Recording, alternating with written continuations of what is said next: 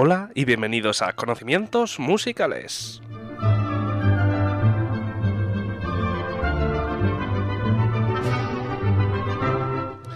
Podcast de hoy tenemos una sorpresita, algo que nos solemos traer, y hoy es nuestra primera banda sonora. Estamos con Fantasía, la película de Disney, la cual vamos a no analizar, pero sí a comentaros un poco, a comentaros por encima, porque es una, una obra, la cual su banda sonora pues tiene que ver mucho con este podcast y con lo que es la música clásica. Está basado en música clásica. Todas y cada una de las obras que salen como banda sonora son música muy, muy, muy famosa y no tiene una banda sonora propia como tal, podríamos decir.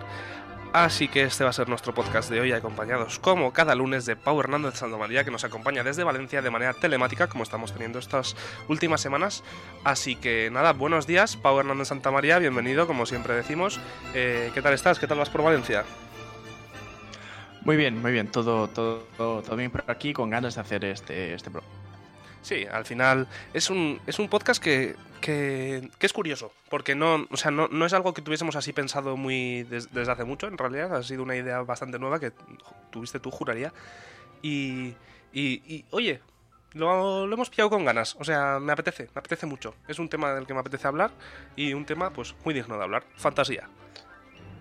Hombre, ya, ya, lo creo, es que es una de las, de las grandes películas de, de animación de la, de la historia y, y, que, y de las que van sobre música, pues también un referente, por supuesto. Eh, estamos escuchando de fondo el Carnaval de los Animales de Camille Saint-Saëns por la Filarmónica, por la Sinfónica de Chicago, eh, que es una de las de, de, las obras de una peli que no es fantasía, pero que hablaremos después, que se parece mucho. Y ahora pasamos a Pinos de Roma, de Respighi.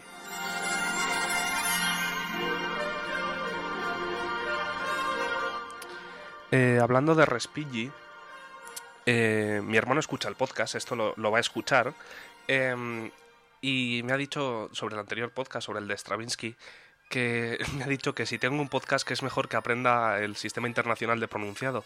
Así que me he, me he propuesto que voy a intentar voy a intentar cada vez que os diga un nombre, en este podcast todavía no lo tengo, ¿vale? Pero cada vez que os diga un nombre, por lo menos haber intentado pronunciarlo bien. No os prometo que lo vaya a pronunciar bien, pero yo el esfuerzo lo voy a poner por mi parte, os lo prometo.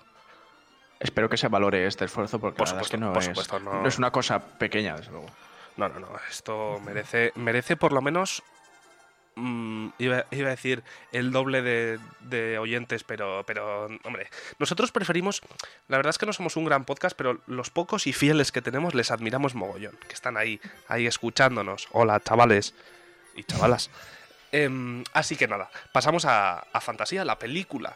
Esta película de animación, recordemos, eh, si no la habéis visto, os recomendamos lo primero, por supuesto, verla, porque es un peliculón. Eh, la peli que no, sé, no se sabe normalmente, pero es la película que lanzó a Mickey Mouse a la fama. O sea, Mickey Mouse ya existía de antes de esta película, desde antes, pero esta película fue la que, la que puso a Mickey Mouse como, como si dijésemos el logo de Disney. O sea, Mickey Mouse es, el, es como el logotipo de Disney es Mickey Mouse, no sé cómo decirlo, es la imagen, por así decirlo. Exacto, es la y justo la representación de Mickey con el traje rojo y el sombrero azul uh -huh. tan típico de, de, la escena del aprendiz de brujo, de la que por supuesto hablaremos, hablaremos un poco más tarde. tarde sí. y, y, efectivamente, a, a, a partir de, de, esta película, pues Mickey se convierte en el fenómeno de masas, podemos decir, que, que es hoy en día. No olvidemos tampoco que, era el la, Justin Bieber, la tercera película. El Justin Bieber de los años 40, ¿eh? de los años 40, efectivamente. es la tercera película, como estaba diciendo, de, del estudio de Walt Disney, después de la Blancanieves y Pinocho, y Pinocho sale, sí. sale Fantasía que se pega una hostia, uy, un, un golpe de, impresionante en, en, taquilla. La verdad es que no tiene ningún tipo de éxito. Y, y solo gracias Pau, a. Pau, ya, no podemos, ya no podemos monetizar esto. Lástima. Solo gracias a Dumbo, que se estrena el mismo año, el estudio de Walt Disney consigue seguir adelante, por fortuna. Ah, pero es porque Dumbo era un animal. Ah, sí, sí, y, y vendía chiste, más. Chiste barato, perdón, lo siento. Ah. Eh, eh, básicamente eh, es una película, como ha dicho Pau, producida por Walt Disney y es reconocida como una de las obras clásicas de la animación, o sea, es la obra de animación, podríamos decir. Es, o sea, es como podríamos decir el Frozen de los años 40, por ejemplo. Sí, algo así, pero eh, también tenemos que tener en cuenta que es una, una, película que va más allá de ser una. Iba a decir una simple, pero no son simples las películas de animación. No, no, por supuesto. Pero que es un, un género muy particular, porque recordemos que no hay diálogos, solo el. el Unos pocos, sí, que va explicando. Sí, el, no es, no es, el director, creo, es un, el, este personaje que. El narrador, sí. Y Miki, también dice algo, creo, en algún momento. Sí, la escena esta famosa que le da la mano a, a Stoyosky, ¿verdad? Que es el, director de la. De muy, muy curioso, muy curioso cómo está hecho. Me gustan mucho ese tipo de momentos en los que animación y realidad, podríamos decir, se complementan, pero sin necesidad de, como las pelis de hoy en día, que hacen que esa animación parezca real. Se ve que es una animación y una cosa real, una imagen real, y me gusta mucho esa fusión que tienen ahí, que, que no camuflan que sea una animación, ni lo intentan siquiera. Efectivamente. Entonces, con solo eso, esa parte hablada, todo lo demás es la, música de los compositores que, ahora vamos a ir contando un poco y tal. Y, unas imágenes que realmente son es algo increíble. Ahora lo hablaremos más. sí, sí, sí, por supuesto. Pero, pero por hacer una pequeña introducción. Como ha dicho Pau, son diferentes compositores, de los cuales dos de los que vamos a hablar están en nuestra final del campeonato de, conocimientos musicales, eh, eh, que se interpretan ocho piezas musicales. Eh, la mayoría de ellas las tocó para la banda sonora original la, Orquesta de Filadelfia, dirigida por, como ha dicho Pau, eh, te iba a llamar Paul, eh, porque estaba leyendo Leopold, dirigida por Leopold Stokowski, que, que acompañan a siete secuencias de animación. La última secuencia tiene una doble, una doble banda sonora, tiene dos, dos piezas musicales. Em, como hemos dicho, está compuesta por siete secuencias que tienen ocho fragmentos de piezas de música clásica eh, y en la última secuencia, pues es verdad que las separa eh, como dos obras y aparte, entre la secuencia 4 y la secuencia 5 hay un intermedio.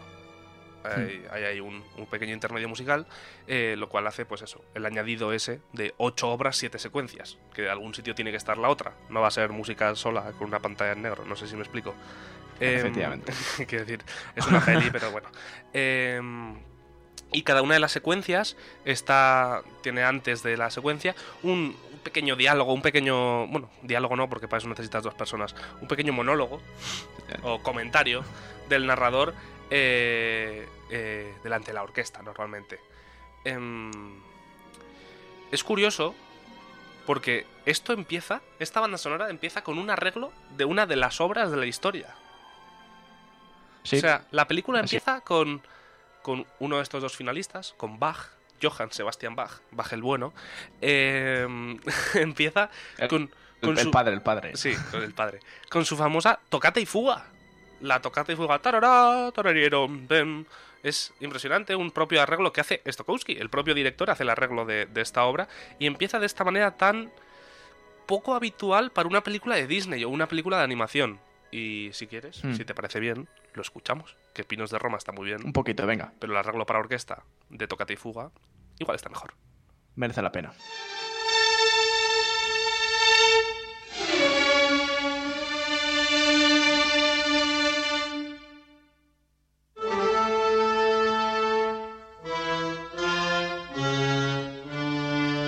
Eh, decir que, que igual algunos están pensando, uy, la música hoy se escucha mal. En, no, eh, lo que pasa que es que puesto a que es una banda sonora y como tal está grabada, porque es una película y entonces la banda sonora está grabada, hemos decidido poner la banda sonora original, la grabada por la, por la Orquesta de Filadelfia en 1940. Ni la remasterizada ni nada, la original. Así que, pues es verdad que es un sonido de vinilo, para empezar, es un sonido de disco de vinilo. Es muy, Recordemos que la película es del año 1941. Es decir. Sí, claro, está grabada un, año antes, sí. Em, entonces tenemos ese sonido de vinilo. Es lo que hay. Sé que no es un sonido muy óptimo, pero escuchamos ahí. Si os fijáis, tiene ese, ese color especial que tienen los vinilos.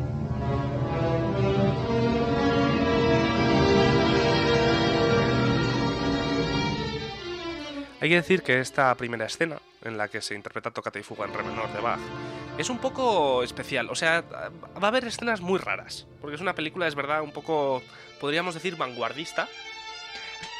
Es una película adelantada completamente. tiempo, sin, ninguna duda. Es el ¿eh? Stravinsky de las películas.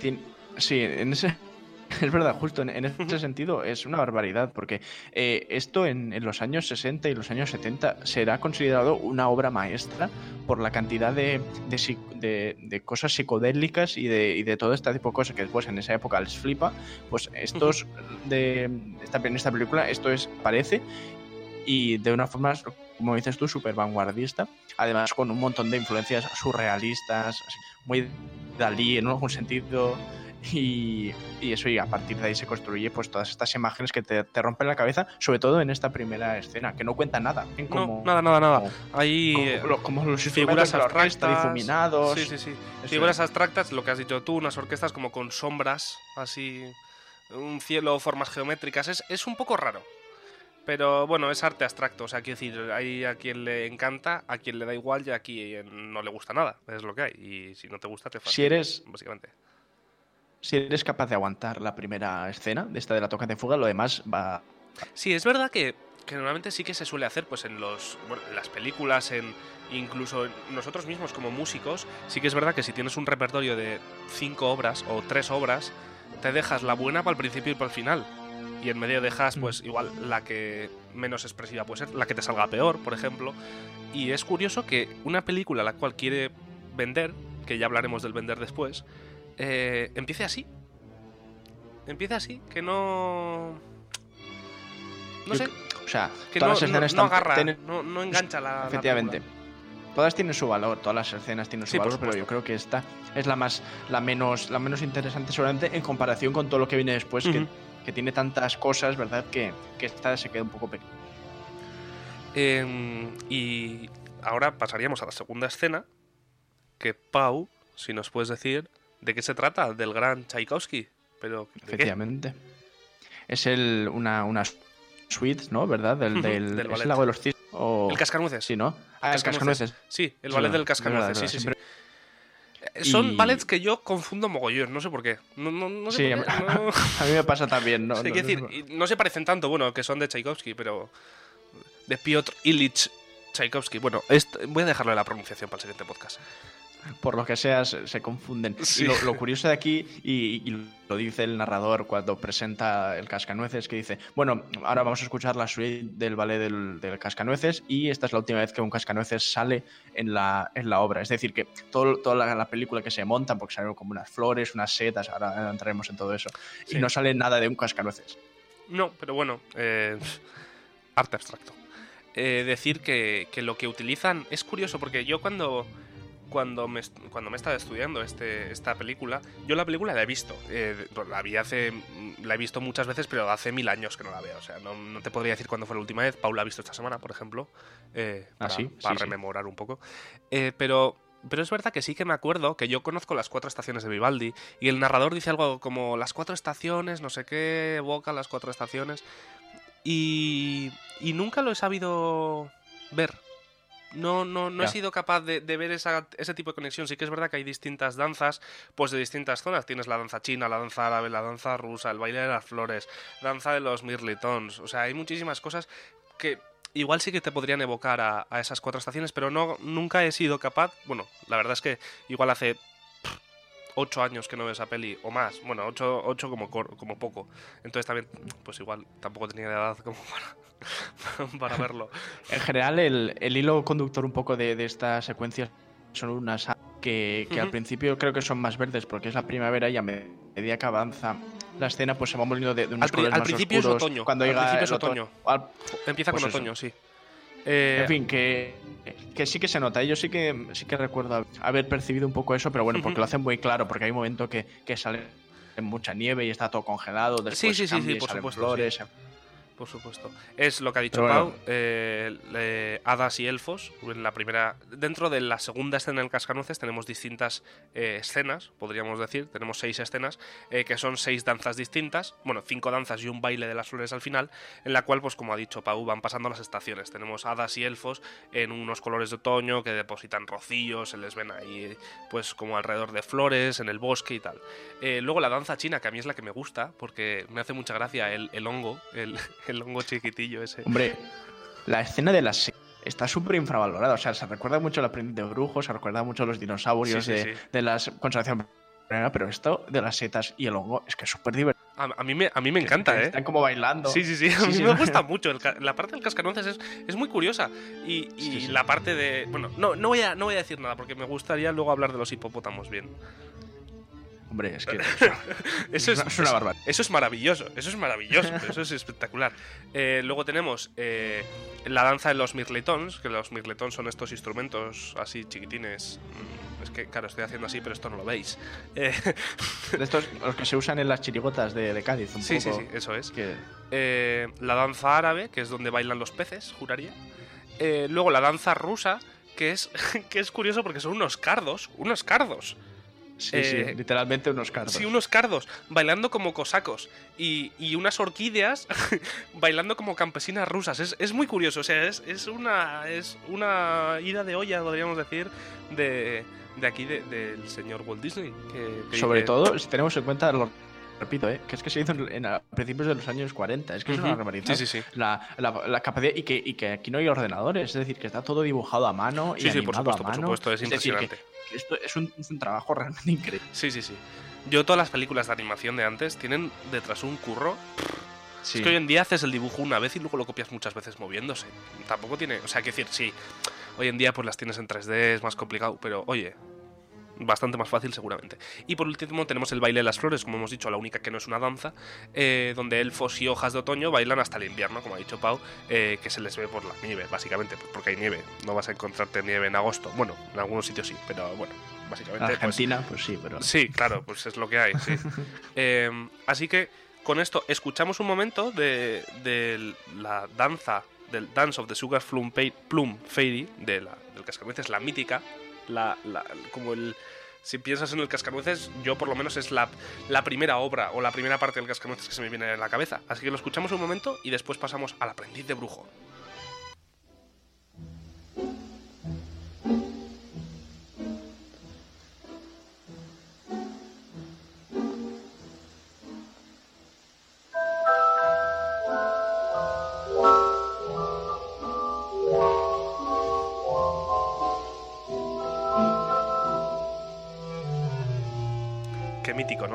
Sea, siempre que pensamos en el, en el cascanueces, a mí es lo, como ya he dicho, lo primero que, se me viene siempre a la cabeza. Esta pa pa pa pa pa pa pa pa es el cascanueces por excelencia. Sí. Tiene otros tantos movimientos muy, pues muy conocidos, como bueno, todo el ballet en general, eh, pero sí que es verdad que, que esto, pues, podría ser como más característico. Pero bueno, no nos interesa mucho Tchaikovsky porque ha sido eliminado de las rondas, así que Tchaikovsky se nos va. Eh, es broma. Eh, bueno, no, no es broma, ha sido eliminado. Muy injustamente, pero ha sido eliminado. No podemos hacer nada. Así que con esto pasamos a la tercera escena, que es la del aprendiz de brujo. Lo escuchamos, si os parece bien, y hablamos un poquillo del aprendiz de brujo.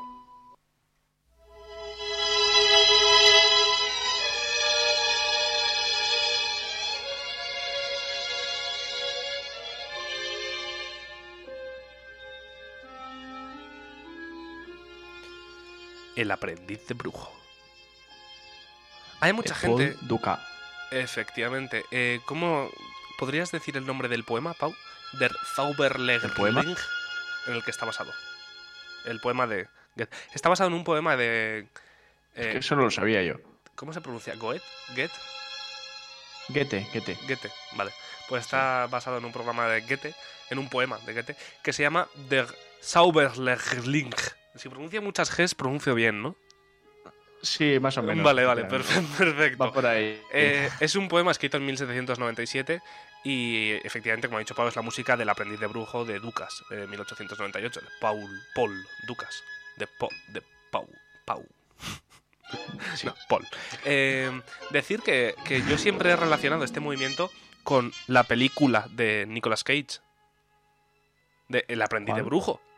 Ah, ah bueno, la, claro. La película de, pues no sé, 2000, que sea, 2005, 2010, una cosa así, esa película, más por o menos. Ahí, más o menos por, esa zona. Pues es, es, lo mismo, es como una remasterización en, en, personas de, de, de, este. Del cuento, sí, del este. cuento del aprendiz de brujo, del poema como tal. Em, Mickey Mouse, como hemos hablado al principio, esta imagen de Mickey Mouse con la capa roja, el sombrero azul, viene de aquí, del aprendiz de brujo. Después de haber tomado sin permiso el gorro mágico del brujo. Esta escena es una que me, que me, divierte mogollón, porque me hace mucha gracia cómo, cómo, cómo se desarrolla la cosa de las, de las escobas, así que ahora contamos. Es, es fantástica Este momento es uno de los mejores. Sí, por supuesto, por supuesto. Eh, Mickey Mouse, Mickey, em, coge un sombrero de, del brujo, como tal, él es su aprendiz, pues del brujo, y tiene que, tiene que, llevar agua de un punto a otro, Mickey eh, le manda al brujo llevar... Efectivamente, tiene que llenar como, como una fuente de, cubos de agua. Efectivamente. Y se cansa mucho, y se cansa, y básicamente le roba el sombrero al, brujo y decide encantar una, una escoba para que haga el trabajo, para que lleve el agua. Escuchamos ahora la escoba este fagot que escuchamos, pop, pop, pop, es la escoba llevando el agua, la escoba andando. ¿Escuchamos?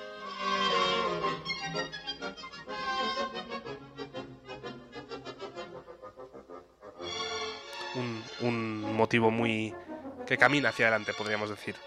Em, es curioso porque Mickey deja la escoba ahí trabajando hasta el punto en el que pues él está muy cansado y se duerme. Y Mickey se queda dormido mientras la, eh, la, uy, la bruja, mientras la escoba sigue llevando agua y sigue llevando agua y sigue llevando agua. Y de repente Mickey se despierta y se da cuenta de que la escoba ha pasado demasiada agua.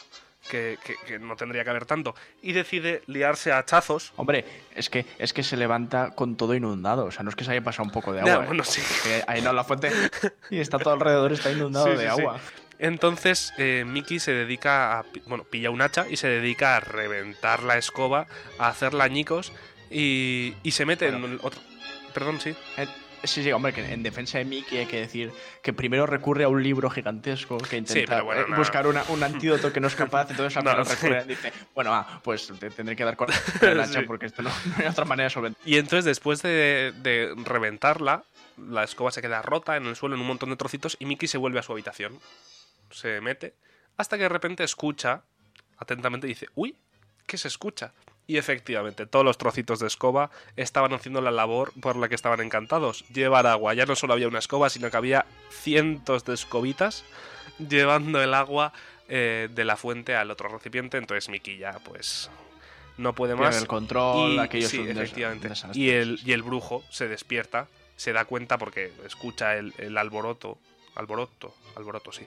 y, alboroto, alboroto. Y se da cuenta y va allí a, solucionarlo. Y lo hechiza todo y ya está. Tampoco, tampoco pasa nada. Y decir que este fragmento, el aprendiz de brujo, eh, aparece más adelante, no en esta película, sino en otra. Que solo vamos a decir el nombre, que se llama Fantasía 2000. Es mm, el único fragmento de esta película de fantasía, la original de 1941, es el único fragmento que se conserva para la siguiente película. Eh, y es el, más, es el más emblemático, podríamos decir. Sí, sin duda. El fragmento. Fantasía 2000 es la, es la secuela de, de Fantasía que se estrena, curiosamente, en el 1999. Pero en fin. Qué cosas, ¿eh? Se llama Fantasía 2000.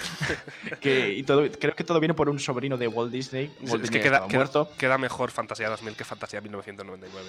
O sea. E, efectivamente. Entonces, este, este sobrino de Disney, pues decide eh, hacer una secuela de esta, de esta gran película, pues porque estaba un poco quizá olvidada o lo que fuera. Y efectivamente solo el, aprendiz de brujo es la, escena que se, que se incluye en ambas, porque es que es la más emblemática y también la más fácil de, empatizar un poco con los personajes, porque al final ves a Mickey, que inexperto, que, se arrepiente, en fin, y a, su vez... el pobre. Eh, sí, una sonrisilla y traviesa, como dice, madre mía, la que he liado. En fin. He estado, es, muy buena. Preparando este podcast he estado a punto de poner de música de inicio, en vez del Carnaval de los Animales, poner la, la música de la casa de Mickey Mouse. En la casa de Mickey Mouse. Hombre, no sé yo, ¿eh? Estaba a punto, pero he dicho, venga, mejor, mejor traemos a Sonsens, que fijo que hace mejor su labor que una mierda de obra. Y ahora pasamos a la cuarta escena, que, casualidades de la vida, es de alguien del que hemos hablado hace muy poco concretamente en el anterior podcast. Sí. Stravinsky. Vuelve Stravinsky y vuelve con lo que hablamos de Stravinsky, la consagración de la primavera. A ver si os suena un poquito este movimiento de, de fantasía, pero de la consagración de la primavera de Stravinsky. Vamos allá.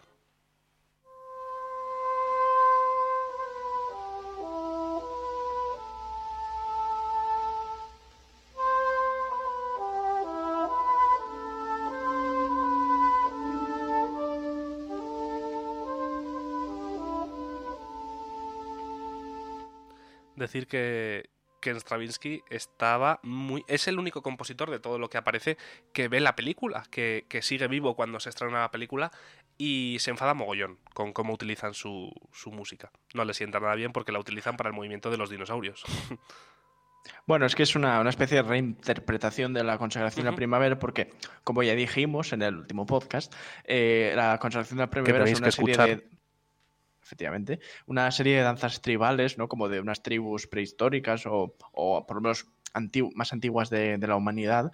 Y, y, aquí lo que hacen la, la Orquesta de Filadelfia y, y Walt Disney es idear una o sea, poner esta música como fondo para explicar cómo se, cómo se creó la Tierra. Es decir, salen primero unos volcanes, que, que, terremotos, tormentas, etcétera, hasta que empiezan a salir los primeros seres vivos, unas moléculas que poco a poco se convierten en peces, que acaban saliendo al agua. En fin, to, toda esta la, la, la, peliculilla de cómo se inició la, la historia de la, de la vida eh, con, la, con, la consagración de, fondos.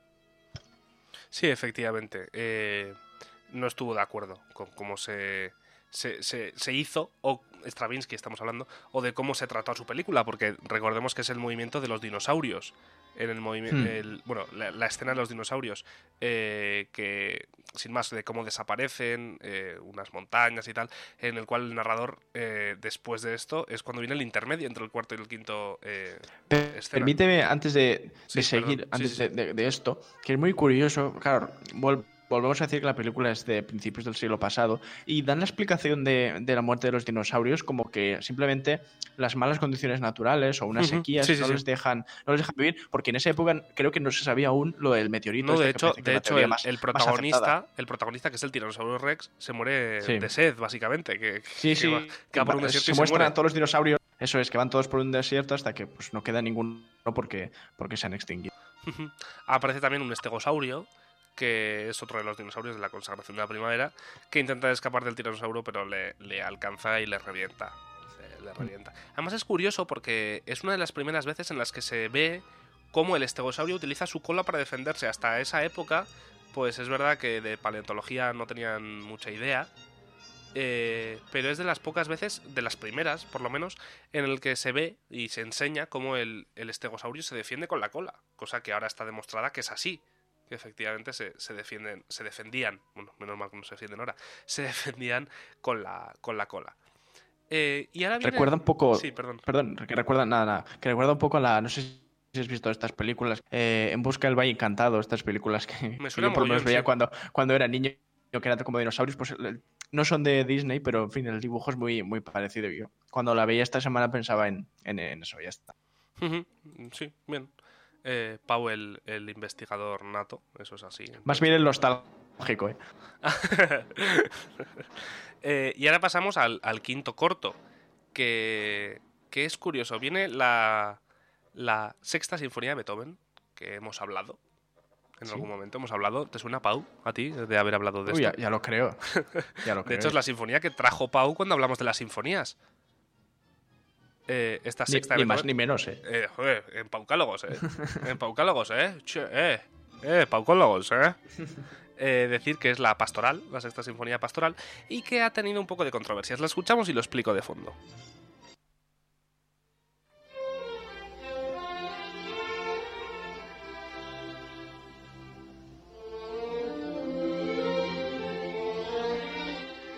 A todos os sonará el mítico, pues cuando hay una película que pone debajo a la derecha más 7 o más 18 o más 16. Es un símbolo de codificación de edad, entonces de, de pues qué cosas se muestran, qué cosas se dicen y qué cosas pues califican a una película para más o menos edad. Pues eh, este movimiento trajo controversias, porque efectivamente eh, cuando la fueron a clasificar, de Hollywood Production, Production Code, que era la organización que, que, otorgaba las calificaciones de edad en aquel entonces, eh, estaba preocupada porque salían un montón de personajes mitológicos desnudos, sin ropa. En, este, en esta bueno, secuencia... Que per perdón, no lo, sí. Bueno, sí. No, que no lo hemos dicho, pero que, que lo que se trata básicamente sí, en, decir, cuando sí. suena la pastoral es que pues eso, un grupo de, de seres mitológicos sobre sí. todo, sí, eh, que se van relacionando salen dioses, centauros, ¿verdad? De... Un asno. No me acuerdo ya. es verdad, un burrito muy gracioso también. Sí, muy majo.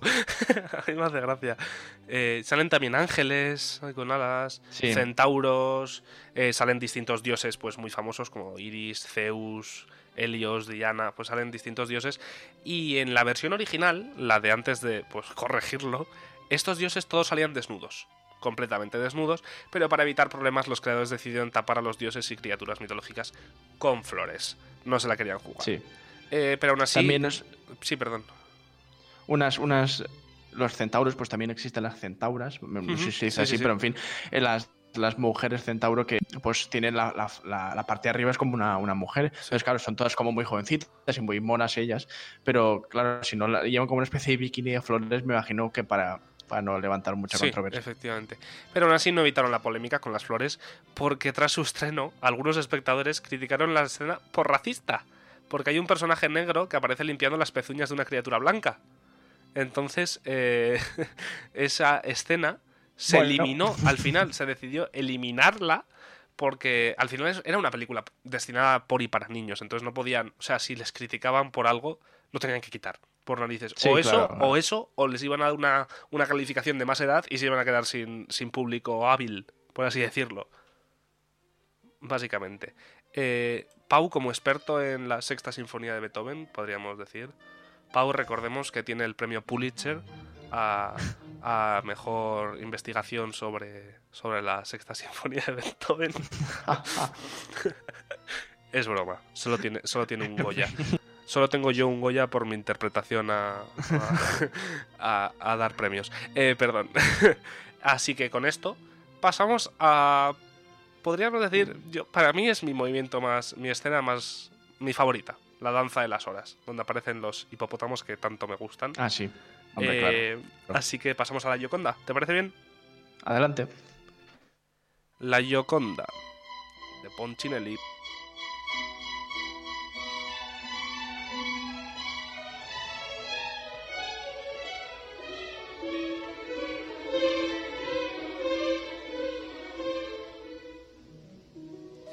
Necesito que os imaginéis ahora unos hipopótamos con tutú bailando esto, ¿vale? Unas hipopótamas. Bueno, perdón, perdón, sí. Y unos elefantes también. Ahora os dejo con la Yoconda.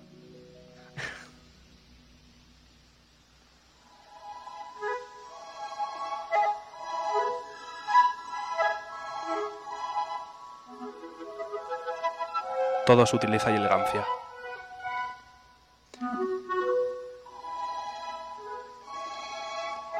Encima de verdad, ¿eh? o sea, es, sutileza y elegancia. Sí, sí, por supuesto. Es increíble, como. O sea, el baile de las. ¿Cómo es? ¿Danza de las horas? Sí, danza de las horas, sí. Danza de las horas. Eh, simboliza las, las horas del día, como, su nombre indica. Entonces, salen primero unos, unas, unas avestruces, después unas elefantas, unas hipopótamos y, unos cocodrilos al final que simbolizan un poco el amanecer, el mediodía, la tarde y la, y la noche. Y eso, y bailan ballet unos con otros y es una, verdad es una, experiencia muy divertida, muy entretenida. Que, que te pide un poco por sorpresa porque es que no lo ves venir. O sea, de repente sale un, hipopótamo al que le ponen un y se pone a bailar de una manera súper Le ponen, le ponen un, moño también, tienen en la cabeza como un pequeño moño, unas zapatillas de ballet. Y es que estoy viendo, estoy viendo aquí la imagen, es que me hace mucha gracia. La subiremos a, a, la cuenta de Instagram, la, la, imagen de los hipopótamos en tutu, porque es, es impresionante. Eh, que ni el bolso, oye, de verdad que bailan que... Sí, sí, sí, sí, sí, por supuesto, por supuesto. Eh, y tenemos un, una hipopótama, no sé cómo se dice, eh, un poco rosa y todas las demás azules. Eh, además, tenemos un montón de avestruces y, y es curioso porque es como un guiño que mete aquí Walt Disney, porque todas las avestruces son hembras, pero van con plumajes de machos, de avestruces machos. Es, sin más, un dato curioso. Curioso, un dato curioso. Que, pues, si no sabes de avestruces, como es mi caso, eh, ves la película y no, y no te enteras. No te das cuenta, No, no, efectivamente. No, no, estás a eso, tampoco te, no, no. Te, te, pide nadie que digas si las avestruces son hembra o macho, simplemente. Las ves bailar y es que, de verdad, son, animales muy poco agradecidos para bailar, ¿vale? Tanto los avestruces como los elefantes como el hipopótamo no son precisamente un animal que tú asociarías, ¿verdad? Al, no, por baile de, o sea, podrías asociar cualquier otro, pero este no. Em, Entonces, Entonces, pues eso es muy chocante. Sí, lo que ha dicho Pau, los hipopótamos que usan tutú aparecen en, bailando durante el día. Los elefantes durante la tarde y los cocodrilos a la noche, como lo ha dicho, eh, pues aparecen estas tres como fragmentos de escena dentro de la escena general, pues en la cual se desarrolla esta, esta escena de la danza de las horas, de las horas. Y ahora pasamos a otro compositor que ya hemos hablado, uno de los del grupo de los cinco, Modest Mussorgsky, eh, sí, donde eh, Walt Disney coge esta pues tan emblemática obra del compositor, que es como es Una noche en el Monte Pelado, em, también adaptada por, por Stokowski para, para su orquesta, y la escuchamos y comentamos un poquillo por delante, si te parece. Sí,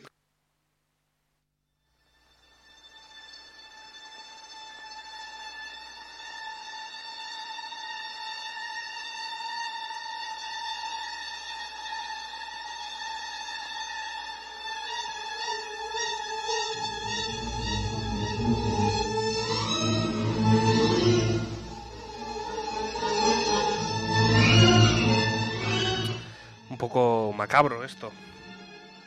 Hombre, un poco, y, tan macabro. Bastante, sí. Eh, decir que en este movimiento, Una noche en el monto de pelado, eh, es una escena cerca de un pueblo, en la cima de unas montañas, eh, en el cual pues un demonio llamado Chernabog acoge a los brujos y otros para el Sabbat, el, rito, el rito judío de los sábados en el cual pues tenemos a este personaje, a Chernabog, eh, que es curioso porque su nombre está tomado de una deidad de la mitología eslava, que poco se habla de la mitología eslava. Yo no, yo, o sea, no sabía ni que los eslavos tenían mitología, o sea, poco, poco conocimiento de eso tenía. Eh, que es el nombre eslavo para dios negro, un poco eh, raro. Aunque... El caso es que... Sí, perdón, Pau. No, no, iba a pasar rápidamente. Ah, bueno, vale, vale. Pasamos a lo siguiente. Eh, decir que mm, originalmente el personaje de Chernabog estaba destinado para Satanás. Eh, porque en, el mundo de Disney original, Walt, Disney se refiere a Chernabog como el mismo Satanás. O sea, imaginaos que, si no habéis visto la película, imaginaos esta música que estamos escuchando de fondo, con un ser grande, negro, eh, con, una actitud de, de Satanás, efectivamente. Sí, sí, sí, es... es pues para un niño es casi peor que buscando a Nemo, la parte de los, de los tiburones. es, está ahí ahí. Yo pues pasaba mucho miedo con esa parte. ¿eh? Hombre, es que es, es horrible porque no solo, o sea, horrible en cuanto a lo terrorífico que es, porque no solo tienes al bicharraco este gigantesco, sino que, va como reviviendo a sus secuaces, va creando cada, cada anterior y bueno, es, es un momento el más tenso, el más oscuro de, de fantasía, es, este. Suelve, sin embargo. Sí, por supuesto, por supuesto. Pero bueno, es Walt Disney y se puede permitir hacer las excentricidades que le dé la gana. Así que con este Walt Disney pasamos a un. a una obra que os va a sonar. Es el Ave María de Franz Schubert. Franz Schubert que el cual tampoco ha pasado, no pasó ni a cuartos, qué vergüenza que Schubert no pasase a cuartos, pero bueno, ¿qué se le va a hacer? Eh, en el cual, bueno, lo escuchamos y lo cuento.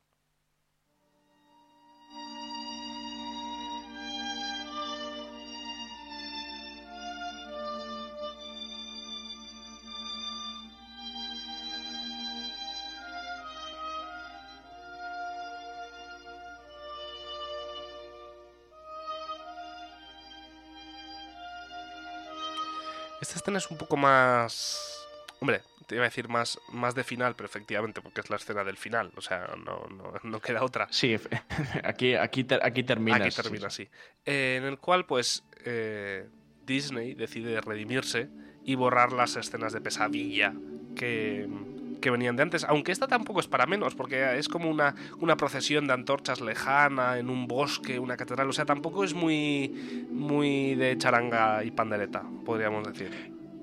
No, no, pero sí que es verdad que aquí es como que la pes... Es que, hemos dicho ya, pero esta escena, la de Mussorgsky y la de Schubert, ocurren a la vez. Es decir, es primero la de Mussorgsky y en un momento dado eh, las tornas cambian y, el demonio pues no, no, gana lo que parecía que iba a ganar.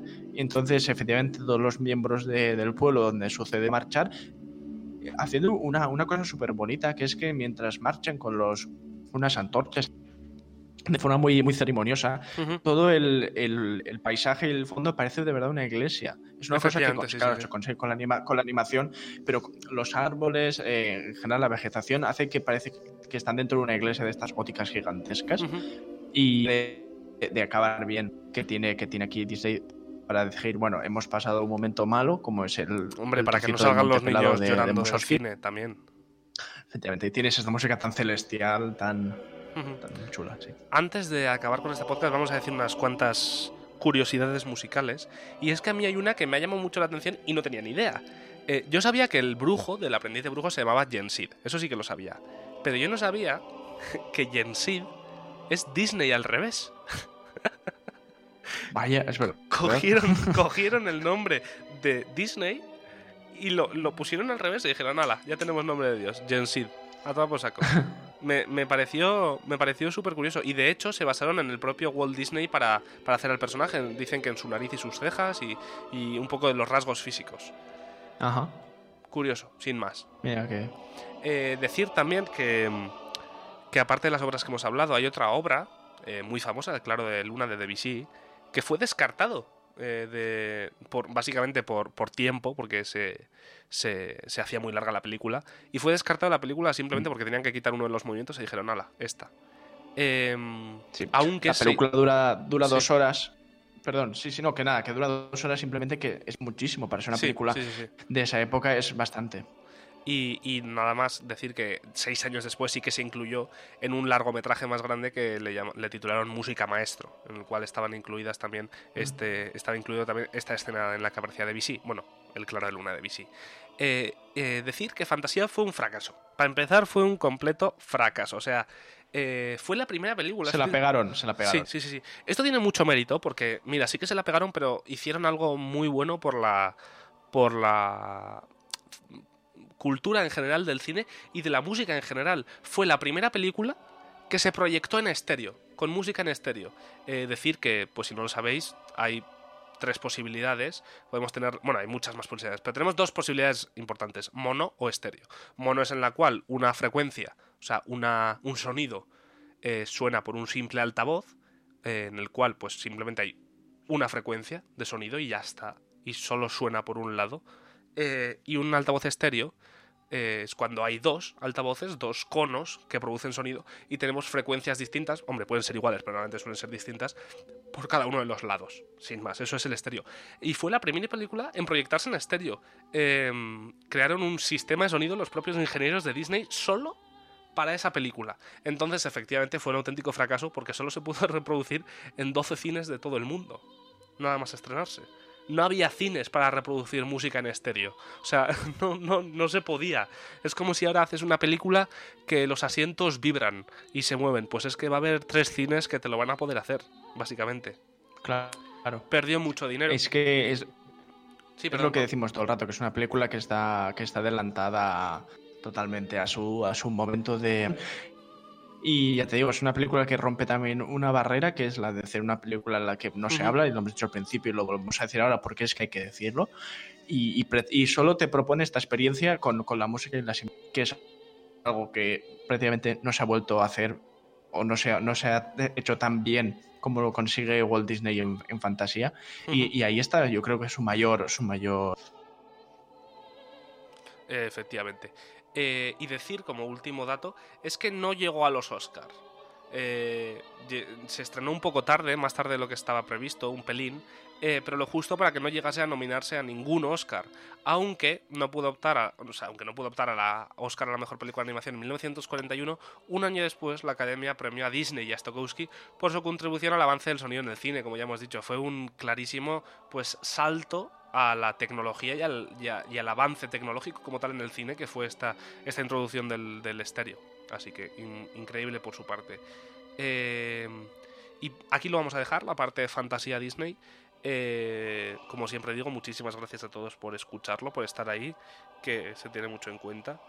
Y, nada más, yo me despido. Como siempre, ahora pasaremos a Paucálogos Musicales, pues que, que, estaré ahí pues para decir cuatro chorradas, mientras Pau nos explica algo curioso hoy que tiene un poquillo que ver.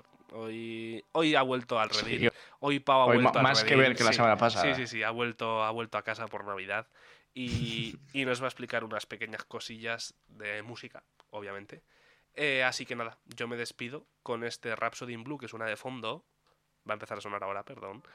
Ahí está. Me gusta mucho el glissando de clarinete de esta obra. Em, así que nada, yo me despido. Hablamos la semana que viene otra vez. Nos vemos la semana que viene a todos. Eh, os deseo que estéis todos bien, todos sanos, todos perfectos, que hayáis disfrutado este podcast, que hayáis entendido un poco más de esta película y sobre todo os recomiendo que la veáis, porque está muy bien, es entretenida, es, gastar dos horas de vuestra vida en algo como ver un clásico del cine, así que no os va a traer nada malo. Y nada, os dejo con Pau Hernández Santa María, el catarrochi, el grande, eh, el cual os va a explicar algo. Así que muchas gracias Pau por haber estado aquí. Bueno, como siempre es un placer. Y nada, vamos con paucálogos musicales. Adiós.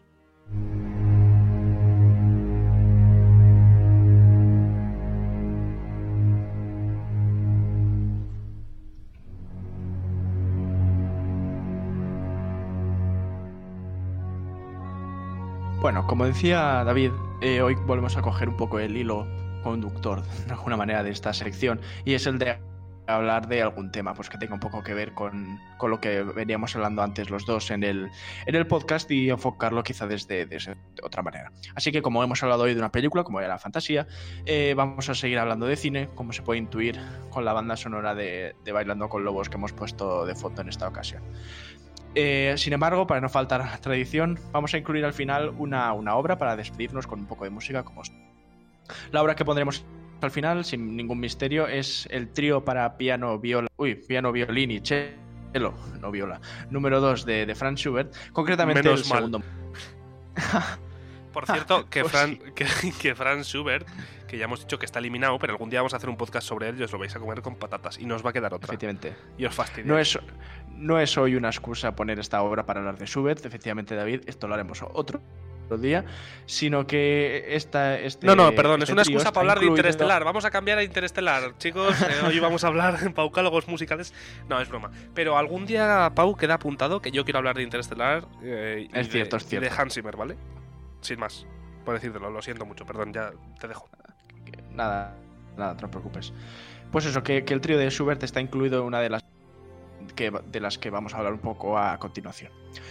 En, en fin, en el catálogos musicales de hoy traemos tres películas relacionadas con la música clásica, ya bien porque alguno de sus personajes es un músico o porque su banda sonora, como decía, incluye piezas de música.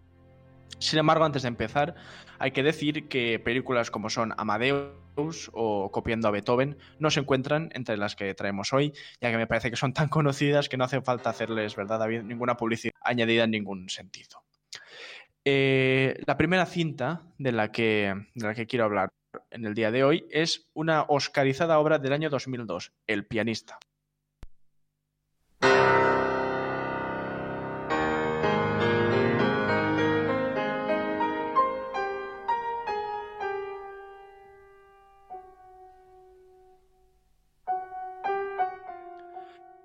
Seguramente es la, la, más conocida de todas las que van a aparecer a continuación, ya que es una película que otorgó nada más y nada menos que el Oscar a Mejor Dirección al Polanski, que es el director y productor de este film, que también recibió las estatuillas al Mejor Actor, en este caso al protagonista Adrien Brody, y al Mejor Guión Adaptado, además de la Palma de Oro del Festival de Cannes y numerosos premios César, que son los Goya franceses.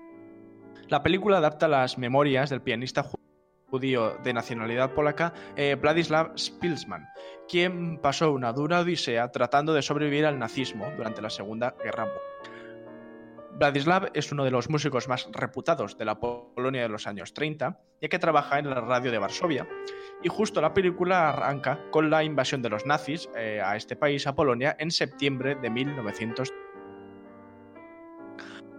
A partir de este punto, la trama va mientras la situación del protagonista obligado, que obligado a malvivir en el gueto de Varsovia, como todos los judíos, observa la violencia e injusticia con la que los nazis tratan a los judíos polacos.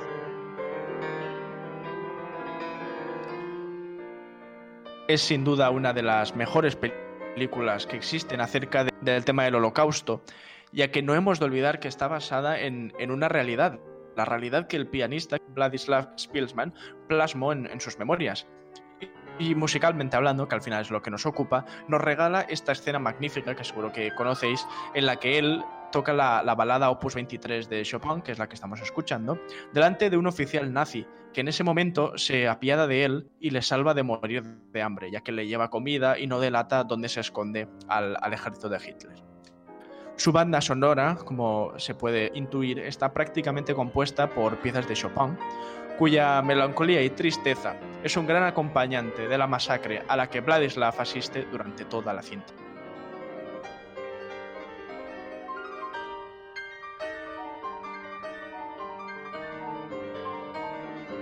La siguiente obra que tiene la música como una de sus protagonistas se tituló en francés Trois couleurs bleues.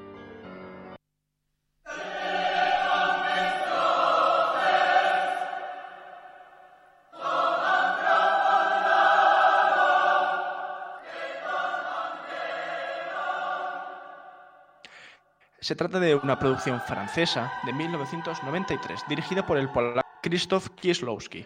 También buen nombre para de estos que nos gustan a nosotros. Yo, para la semana que viene te lo pronuncio, ya he dicho.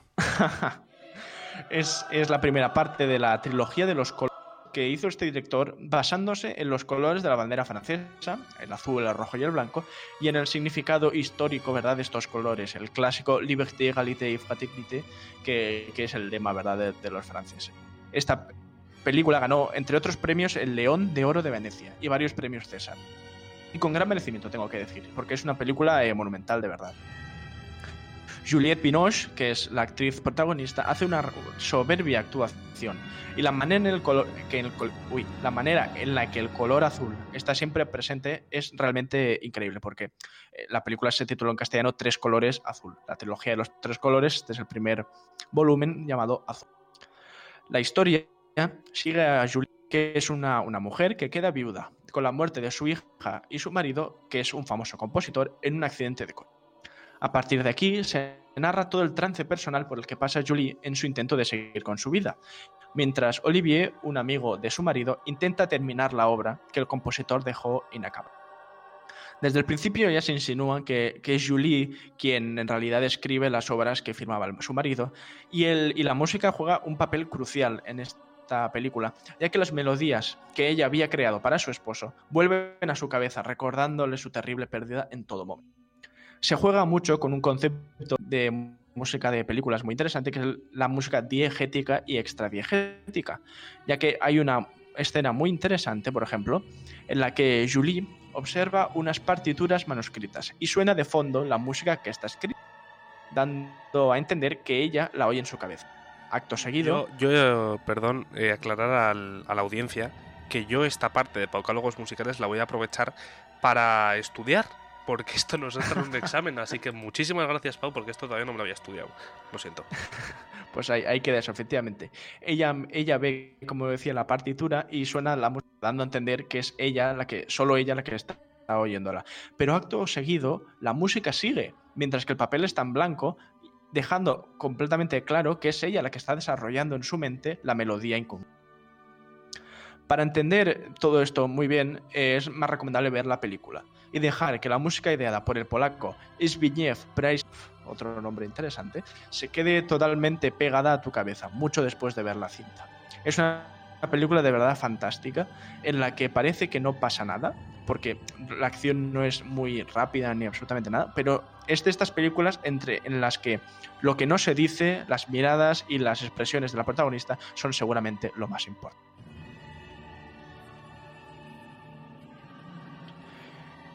Y para terminar, la, la, última película que creo que se merece estar aquí es ni más ni menos que La pianista de Michael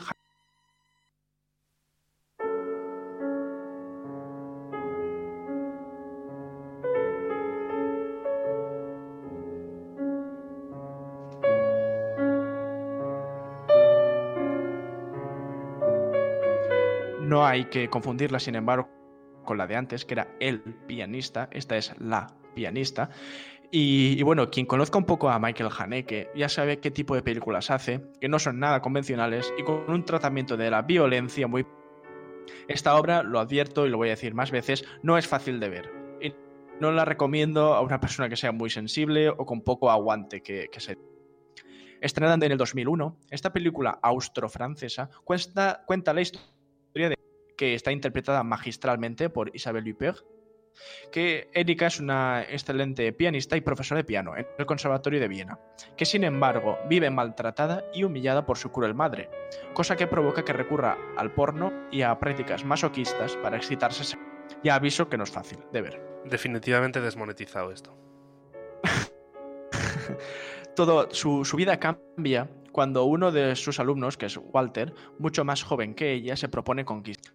Lo que más me gusta a mí de la película de Haneke es la paradoja que se da entre los dos personajes, que son capaces de mostrar una sensibilidad artística increíble cuando están tocando el piano o hablando de compositores y en la escena siguiente mostrar lo peor, pero lo peor del ser humano, porque hay escenas muy estremecedoras, mm. sobre todo a medida que avanza la trama.